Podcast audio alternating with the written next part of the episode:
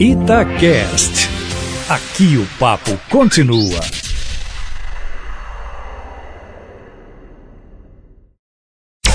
Falando bem.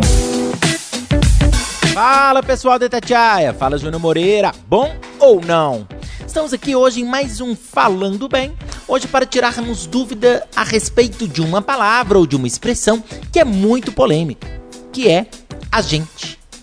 Bom pessoal, às vezes vocês pensam assim, eu escrevo agente junto ou escrevo agente separado? Em qual contexto eu preciso escrever junto? Em qual contexto eu preciso escrever separado? Bom, antes de qualquer coisa, é interessante que você saiba o seguinte: se o termo agente for escrito no mesmo sentido que nós, ele deve ser escrito, sim, separadamente.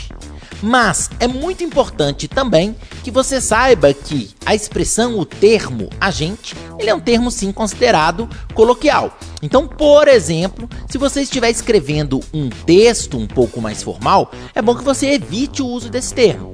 Mas no cotidiano, você pode muitas vezes dizer assim: quando a gente vai sair novamente? Esse agente está no sentido de nós e ele pode ser sim utilizado separadamente.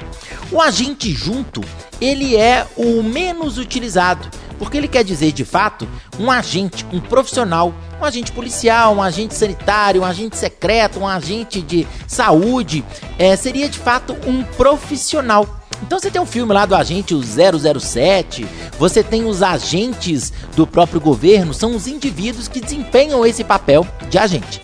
Nessa situação, sim, seria considerado agente junto. Na maioria das vezes, obviamente, esse agente vai vir separado. Beleza, pessoal?